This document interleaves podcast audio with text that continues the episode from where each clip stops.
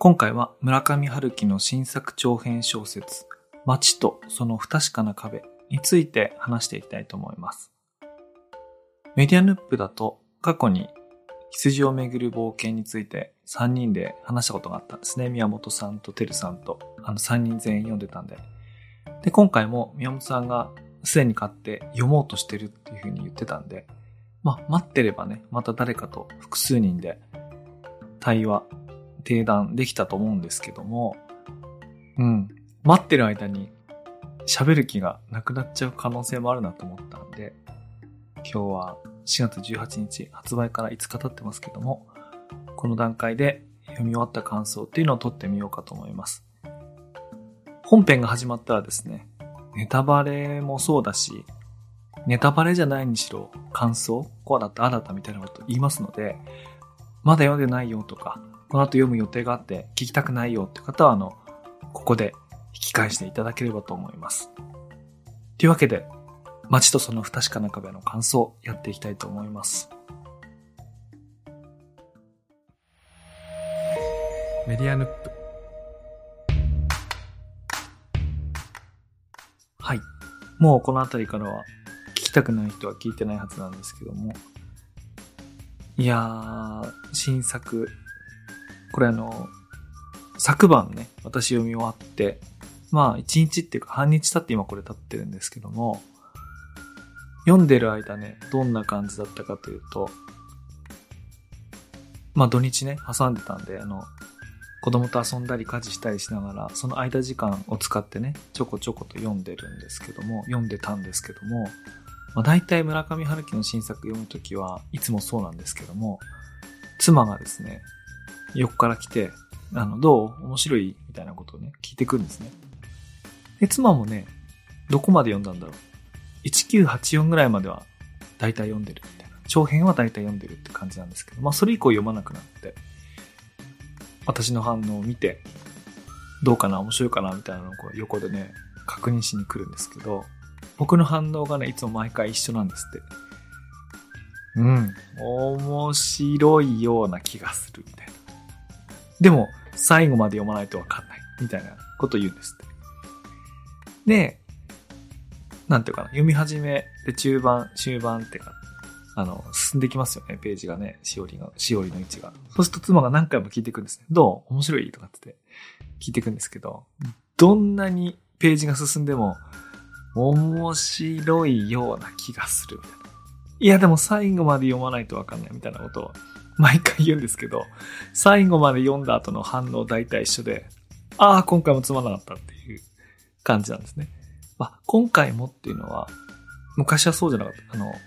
ある地点からとですね、1984以降かな。田崎作るとか、騎士団長殺しとか、あと短編集、女のいない男たちとか、なんか、まあ、その後、いくつかのありますけども、もう感想全部一緒で、あの、まだわからん、まだわからん、まだわからんって言って、最後つまらんっていうね、いう感想なんですけども、あの、今回も、うん、そういう感じでしたね。でもね、いいとこあげればね、いっぱいありまして、まずね、想定がいいですね。想定が良くて、あと、層が、その、表紙と、あと中に入っているデザインっていうかね、衣装っていうか、うん、層がですね。まあ、本文カットっていうのかな。それすごい良かったですね。なんか、よくできて。あとは、なんだろう。褒められるところ。えっ、と、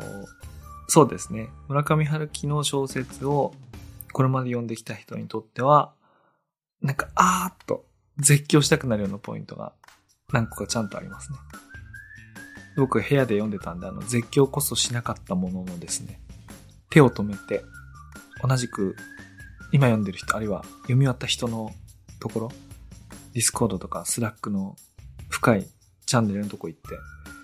その絶叫の代わりにガタガタガタガタってこう書き込みましたけど、あのそういうポイントは何箇所か、何箇所かじゃないな、何箇所か以上あるんですけれども、まあ、これが小説として面白いかって言われたら、まあ進めないと思います。あの、小説として面白いって何かって言うと、例えばですけど、なんか15歳ぐらいの、まあそのティーンエイジャーがいて、なんか面白い小説ないですかって言われた時に、なんかそれと責任感じますよね。まあ15歳ぐらいだから、児童書っていうか、ヤングアダルトみたいな文学は、まあきっと読んでるだろうと。まあだから、もっと面白いものっていうか、もっと大人なものを読みたくて、それで大人になんか面白い小説ないですか？とかってなんか聞く。そういう場面の時に、なんていうか、じゃあ一丁いいもの進めてやろうと思ってなんか、選ぶのに気合入りますよね。あ、どんなの好きなの？とか、前にどんなの読んでたの？ってこう質問して情報を得て。で、よし、一冊選ぼうと。まあ、もし余裕があるんだったら3冊5冊選ぼうみたいな。そういう時にあげるのが面白い小説だと思うんですけども、まあ、決してあげることのない本だろうとは思いますね。決してあげることはないが、じゃあどういう時だったらあげるかって言ったら、村上春樹の小説を風の歌を聴けから騎士団長殺しまで読んできましたと。あ、なんと、あ、なんと読んできてしまったんですねと。ならば、最新作、街とその不確かな壁もいいと思いますよ、みたいな。なんか、それ、それぐらい？それぐらいっていうか、まあ、そういう人には良いのかもしれませんね。その絶叫ポイントが何か所かっていう。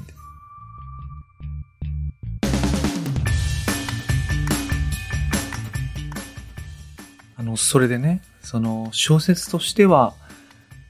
必ずしも優れたものとは言えないと思うんですけれども、まあこれ、期待値設定の仕方っていうか、この作品をどう思うかってことなんですけども、まあ、小説だと思うとね、がっかりとか腹が立つみたいな、裏切られたみたいなことあると思うんですけども、これをですね、例えば村上春樹さんが40数年間やっていた、ポッドキャストの最新エピソードだと思うと、どうかと。まあ、つまりその、自分が興味関心あることを語り続けてるポッドキャスト。まあそもそもラジオとかね、ポッドキャストってそういうもんだと思うんですけども、それの最新エピソードだと思うと、まあ結構許せるっていうか、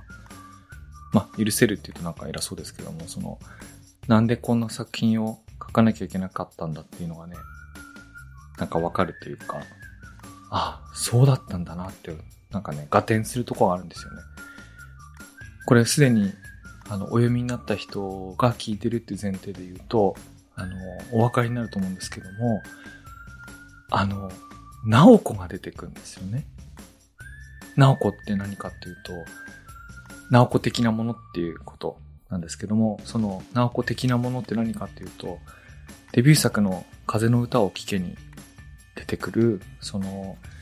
10代の時に出会って、妊娠して自殺してしまったガールフレンドですよね。その時の、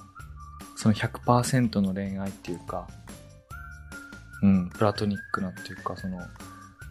うん、純粋極まりないそういう恋愛の過程で、まあ家庭じゃないのか、突然終わっちゃったってことですからね。それが、こう、自分がわからない理由によって、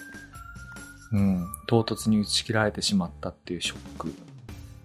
まあおそらく、その、村上春樹はそういう体験をしたんですよね。で、それから回復するために、何年だろう。28歳で小説家デビューをしているので、その事件があった時からおそらく9年とか10年経ってると思うんですけども、それぐらいの時間を置いて、初めてそれに向き合うことができて、まあ、向き合う方法として風の歌を聴けっていう、まあ、デビュー作を書いたんだろうと思うんですね。まあ、その時は、まあ、風の歌を聴けってあの、数多くの断片からなっている小説なので、一読すると、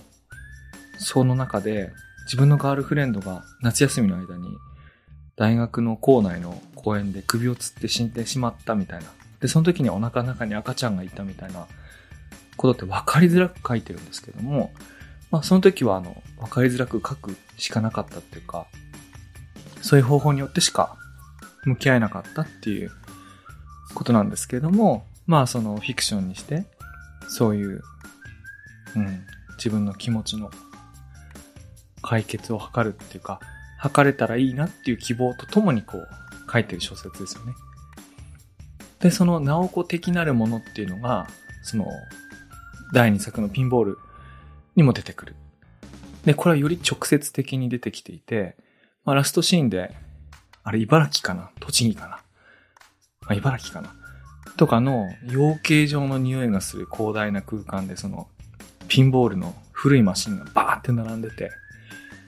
で、そこにこう入っていって、バンってこうブレーカー上げて電気つけると、眠ってたピンボールマシンがボンって復活して、で、その中の、なんだったかな？なんとかなんとかスペースシップっていう、その、当時熱中したピンボールマシンに再会して出会って、まあそれが何の象徴かっていうと当然ながら、直子的なるものの象徴なんですけども、そこで死者との会話をする。死者ですね。死んだ人。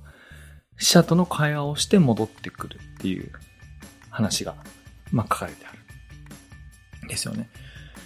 で、この直子的なるもののモチーフの一番直接的な現れが、えっ、ー、と、ノルウェーの森。まあ一番売れた小説であり、リアリズム小説っていう風に銘打ってるので、あの、不思議なことが起こらないんですよね。例えば主人公が死者の国に行くとかね、あの、羊男が出てくるみたいなことはないんですけども、代わりに、あの、京都の山奥の、あの、療養所に入院した直子っていうのが出てきて、で、まあ、その、自らね、命を絶つわけですけども、あの、そういうモチーフが出てくる。そこであの、直子ってはっきりと名前が出てくる。で、この10代の時に熱烈に恋愛をして途中で命を絶ってしまった。あの、まあ、しかも妊娠をしていた、その女の子っていうのは、その後もね、あの形を変えながら変装されていく、バリエーションが作られていくんですけども、有名なところだと、あの、海辺のカフカの佐伯さん？これは、どこだっけ？四国の図書館かな？そこの館長さんが、その、若い時にそういう男の子と出会って、あの、そういう恋愛をしたみたいなね、キャラクターとして出てくるわけですけども、うん、バリエーションとして出てくる。ですよね。で、これは1984にも出てきます。名前なんだっけ？深入り？かな？その10代の女の子がね、出てきます。まあ、10代の女の子という意味で言うと、えっ、ー、と、ねじ巻き鳥クロニクルにも出てきますよね。まあ、そういうのはたくさんたくさん出てくるんですけれども、まあそのデビュー作ほどは直接的にではなく、あくまでも変奏曲として出てくるんですけれども、まあ、なぜ長々こんな話をしてるかっていうと、今回の街とその不確かな壁には、より直接的な、直子的なるものが再び出てくんですよね。だから、ある種ね、これなんていうか、壁の歌を聴けみたいなね、作品だと思うんですよね。こう一周してるっていうか。うん。なんか、ジエンド・オブ・村上春樹みたいな。なんかそういう作品ですよね。うん。その、1980年の街とその不確かな壁。あの、句点があるタイプのやつね。一番最初のオリジナルをもう一回作り直したっていう意味では、世界の割とハードボイルドワンダーランドが、エヴァンゲリオンでいう旧劇場版だとすると、今回の句点のない街とその不確かな壁っていうのが、新劇場版エヴァンゲリオンみたいな感じ。いや、感じと言っていいんじゃないだろう。ただ、新エヴァンゲリオンよりも優れていないのは、最初の問題設定を乗り越えていないところ、あの、再びいろいろ繰り返してるところなんですけども。まあまあ、うん。そういうのって、なんていうか、小説そのものっていうか、にあんまり関わりない、優れた小説かどうかに関わりないところだと思ってて、もうほとんど村上春樹っていう著者の、まあ、何をわだかまって、何にこだわって何十年も書き継いできたかみたいなのには、あの最新形っていうか、帰結として気になるから読んじゃうのであって、なかなかね、これ人に勧めづらい。面白くない。面白い。いや、面白くないと思うな、これ。面白くない小説だと思います。まあ、一応その今回が、あの、物語論で読むっていうね、副題をつけているので、あの、そういう観点で言うと、一応解説をすると、すごくこう古典的な物語ですね。こう、死者の国に行って帰ってくると。それこその、ギルガメッシュ女子誌にもそういうのが出てくるし、あの、そういうパターン、パターンっていうか、アーキタイプですよね。伝統的な。まあ、それを同じようなものを採用しているものとして、あの、ゲド戦記の第3巻、最果ての島へとかっていうのは、ゲドが死の国の直前とか、まあ、ほとんど踏み入れてるのかな。石垣を越えて死の国に行って帰ってくるって話なんですけども。まあ、それ言うとね、それこそ生きて帰りし物語みたいな、さらなるシンプルな原型があるんですけども、そのバリエーションとして死の国に行って帰ってくるっていうパターンですね。なので、小説の構造としてはこう安定してるっていうか、最後どうなるか、あの、わかりやすいので、うん、そういう意味では読みやすくて、シンプルな構造を持った話。でそのシンプルな構造の中に、あの、再現のないおしゃべり、無駄なレトリック、無駄な比喩、みたいなものがね、こうバンバン出てくるんですけど。いや、僕ね、あの、何度かね、あれって思ったことがあって、これ編集者入ってないのかなと思ったことがあって、レトリックっていうか比喩として、あの、硬い息硬く白い息まるで曇った窓ガラスに文字を書けるような硬く白い息みたいなやつが、あの、2回出てくるんですよね。で、ああいうのって、作中の中で1回出てくれば十分で、2回繰り返すなら2回繰り返す意味がなければいけないと思うんだけど、繰り返した時には特に意味がないっていうか、あれ ?1 回目書いたの忘れたのかなと思うような出方なんですよね。まあそういうのを見て、あれ？これ編集入ってんのかなと思ったりしたんですあとはその会話がくどい。まるでね、渡る世間は鬼ばかりかと思うような、全員が全員の心情を全部口に出すみたいなね、会話なんですよ。例えば、あの、僕は今、とてつもなく落ち込んでいる。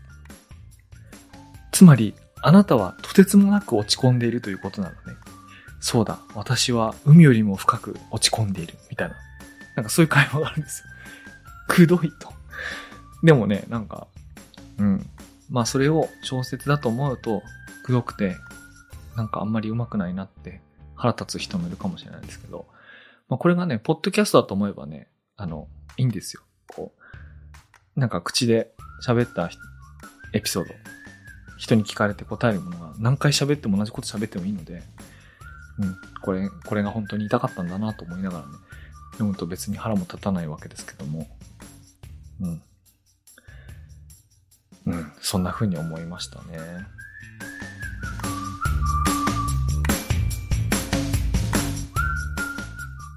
だから話戻ると何に驚いたかっていうと、その、直子的なるもの、うん、が本当に書きたくて、まだなお解決してなかったんだなっていうことにね、うん、なんか人の悲しさを思うっていうか。いや、でもね、こんな、こんな風にね、なんか思う必要もないのかもしれないですね。なんか小説だけ読んで、面白いか面白くないか、楽しいか楽しくないかだけ考えればいいかもしれないけど。うん。かもしれないが、まあそもそも村上春樹の作風っていうのは、同じことを繰り返し書くっていう作風をもう何十年も撮ってるんで、うん、それはそんな風に、ね、あの、他人のことを推し量るのって失礼だと思うんですけども、まあ、推し量られるように書いてるんで、今になって推し量られても困るって言われても、いやいや、それはないでしょうと思うんでね、あの、失礼かなと思いながらそういう勝手なこと思うわけですけど。まあ、そういう連続性で言うとね、僕はあの読みながら、僕ね、緑が登場するんじゃないかって期待しながら読んだんですよ。緑って何かっていうと、これもノルウェーの森に出てくる、あの女性のキャラクターで、あの、こちらは現実側にいる、うん、現世っていうかね、悲願に、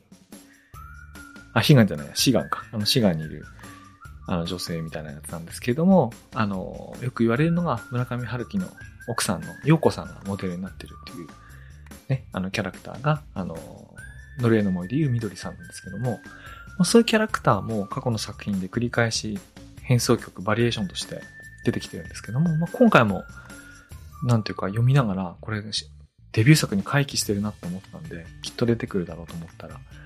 まあ、うん、やっぱりそれっぽい人が出てくるんですよね。あの、ブルーベリーマフィンを提供してくれる、白い大きなマンカップにコーヒーをなみなみ注いでくれるカフェの店員さんとして出てくるんですけども、これがね、あの、出てきた瞬間にね、私はね、爆笑っていうか、うん、声こそ上げなかったものの、もう面丸くして、もう危機として、同じく村上春樹の作品をよく読んでる人のチャットルームに行って、あの、出ましたと。出ましたっていうか、あの、例のシーンに来ましたみたいな感じで、ね、書き込みに行ったんですけど、うん。村上春樹さんが、あの、どういう女性が好みかっていう、その好みの幅がいかに限定的で、しかもそれを数十年繰り返し、いかに同じこと書いてるかってことに、こう、わってな、こう絶叫するようなね、絶叫シーンって言ってましたけど、その、僕の友人は。あの、そこはね、しっかりあります。まあ、あるからどうなんだっていう感じですよね。私がもし今全く村上春樹の過去作を読んでなくて、そのシーンだけ読んだら、うん。いわゆるね、お墓参りのシーンなんですよね。お墓参りに、の帰りに、まあコーヒーショップっていうかカフェに入って、その女性店員さんを見かけるっていうシーンなんですけど、急にね、僕、僕突にっていうか、あの、とつとつと墓参りのシーンをしてたのに、急に女性のね、ルックス批評に入るんですよね。なんか、ほっそりしてるとか、なんか、派手ではないが、とかね。それは主人公ね、今回45歳なんですけど、いや、これ、失礼というか、いや、頭の中でそういうことを思う人いる。45歳でもいるかもしれませんけども、なんか決して心よい気分にならないルックス批評がね、入るんですけど、まあこれも小説だと思うと腹立つんですけども、まあ70歳を超えた作家が40年やってるポッドキャストの最新エピソードだと思うと、あの、薬っていうかね、薬と絶叫のどっちかでね、人にすぐ声かけたくなんですけど、見たみたいな。あれ聞いたみたいな。あれ？なんか今喋ってて思いましたけども、つまんないつまんないって言ったんですけど、僕楽しんでますね、これは。楽しんでるかもしれない。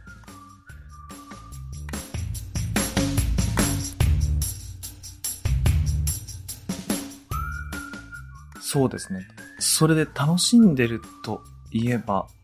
読んでて一番ドキッとした瞬間を今思い出しました。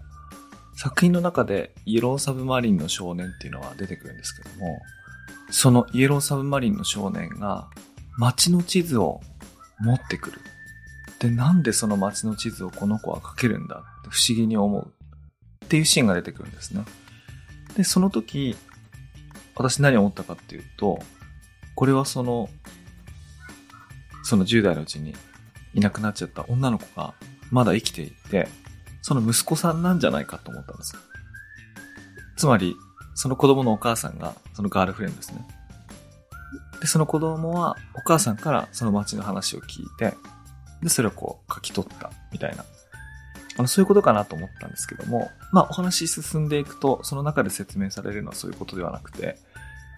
うん、あの、お墓の前で主人公がブツブツ街の話をしていたのを聞いて、えっ、ー、と、その、その映像記憶っていうかね、再現力の高い子供だからそれが書けたんだ、みたいな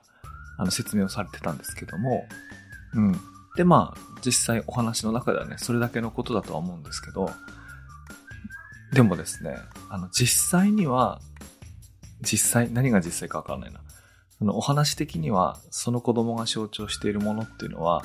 そのガールフレンドとの間に授かることのできなかった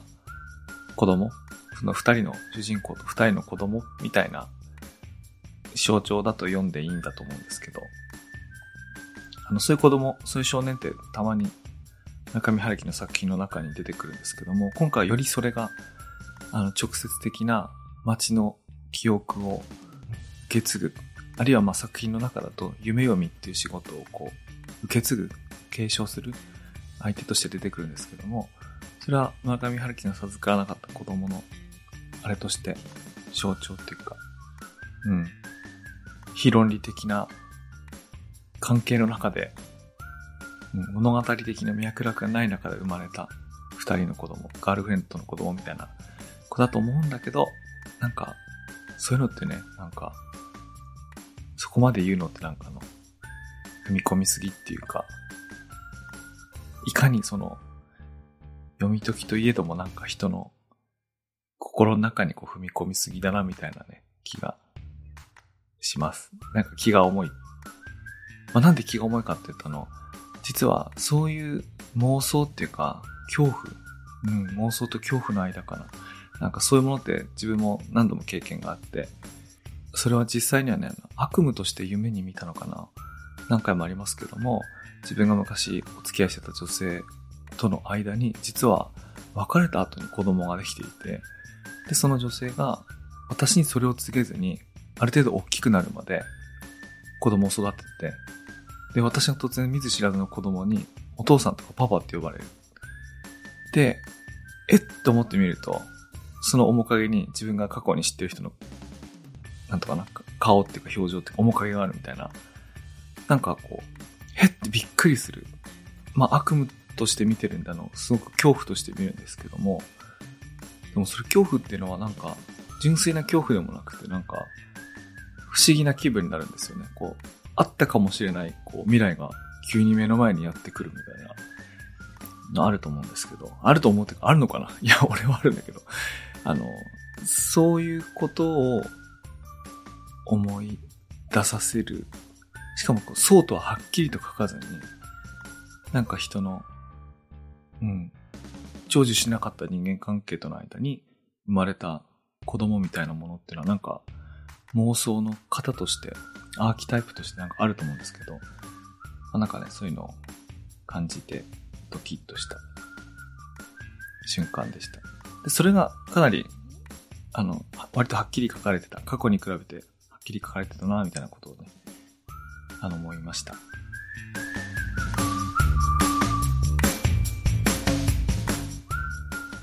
しかしですね、この、70歳を超えた、なんか、本来ならば、老成に差し掛かるっていうか、差し掛かるどころじゃないのかもしれないですけど、あのそういう作家がこういう一番最初の小説家になって一番最初の動機に戻ってこういうのを書くのを見るときに、なんかいくつか他との比較で思うと、村上龍も似たようなことしてましたよね。あの、何年前かな？数年前に出た小説でミッシングってやつがありましたけれども、あれは限りなく透明に近いブルーに、うん、戻っていくっていうか感じさせるようななんかそういう内容だったんですけど、ただね、それは題材が戻ってるんだけど、書いてることは全然戻ってなくて、僕すごいあの小説奇妙な面白い小説だなと思って、年取って再び同じモチーフを違う風に、うん、こういう風に書くことあるんだなと思ったんですけども、うん、それとも違って、街とその不確かな壁はかなりストレートに戻ってるっていうね、やつでしたね。で、あとなんか、比較のために別の作家を持ち出すと、いや、しかし、大江健三郎さん亡くなってしまいましたけど、で、メディアヌップでは取り上げなかったんですけど、僕半分ぐらいは読んでるんですよね、多分作品。なのでかなり好きだったんですけど、大江さんはそのキャリアの序盤から最終盤まで変化し続けたっていうか、成長し続けたっていうか、うん。なんていうかもう格闘して、なんていうか本当に普通には書けないものに毎回手を届かせてたっていうか、手を伸ばして、それをがっちりと形になった時もあれば、とにかく手を伸ばしてるみたいな、うん、変容し続けたっていうか、すごい作家だったなと改めて思いますね。それに比べてってことですね。まあ、特に、これ以上言いませんけど、それに比べても全然違うなっていうことを改めて思いましたね。あとね、同じことを繰り返し書いてるといえばね、私大好きな、これも昨年亡くなりましたが、西村健太さん。あの、私小説のね、えっ、ー、と、自分をこう、偽悪化して、あの、そういう小説を書く人ですけども、あの人の遺作になった雨滴は続くですね。これはもう遺作にしても大傑作だったんですけども、なんか新境地に達したっていうよりかはもうずっと同じことを書いてる人が、最も完成度の高いものに最後到達したみたいな、そういう感じを受けたんですけども、それから比べても、同じことを書いている割に、うん、あとちょっと、みたいなね。春樹さんのやつは。いや、でもこんな、いや、なんかこう、ダメだダメだって言って終わるの嫌だな。楽しみました？なんかね、楽しんだ気がします。何しろ私こうやって30分くらい喋ってますからね。楽しんでました。あと、最後にね、ほんとめちゃくちゃ些細なことなんですけどもね、僕気になったのがあって、あの、薪ストーブとか、そこにリンゴの木をくべるっていう描写がよく出てくるんですけども、あの、4畳半の部屋で薪ストーブを焚いて、なかなか部屋が温まらないみたいなね。まあ、や、時間がかかって部屋が温まってきてみたいな描写があるんですけど、もう全くそんなことないですかね。4畳半で薪ストーブ焚いたらもうあっという間に T シャツ1枚になりますから、なんていうかこのリアリティのなさ。あとね、リンゴの木くべる、そこでリンゴの匂いがしたって言うんですけど、あの、木ってやっぱりそれぞれ独特な匂いがするので、リンゴの木の匂いはするんですけども、それはね、リンゴの匂いとは違うんですよ。でもね、リンゴの匂いって書くんですよね。まあ、だから、あのー薪ストーブも、なんかそういう薪のくべ方も、あ、やったことないんだな、みたいなこと思うんですね。まあ別にやったことなくたっていいんですよ。やったことなくたっていいんだけど、小説って、えっと、つまらないとこで嘘ついちゃダメで、ちゃんとやっぱり調べて体験して、すごいリアリティで構築して、一番肝心なとこだけ嘘つくっていうのはね、なんかうまくいく時の秘訣だと思うんですけども、あ、これ妄想で書いてるな、みたいな。あの、クラシックとジャズと南米文学を好きなおじいさんが、薪ストーブに当たりながらインターネットのないとこで蔵書の管理をしたいな、みたいな妄想を書いてんだな、っていうふうに感じちゃうんですよね。そういうリアリティのなさが。違う違う違う。あ、いや、なんか、悪いこと言って終わるつもりじゃなかった。まあ、ただ、あれですね。昔から読んできた人にはおすすめです。壁の歌を聴けっていうね、感じで。はい。というわけで、あの、今回の感想、これぐらいにしたいと思います。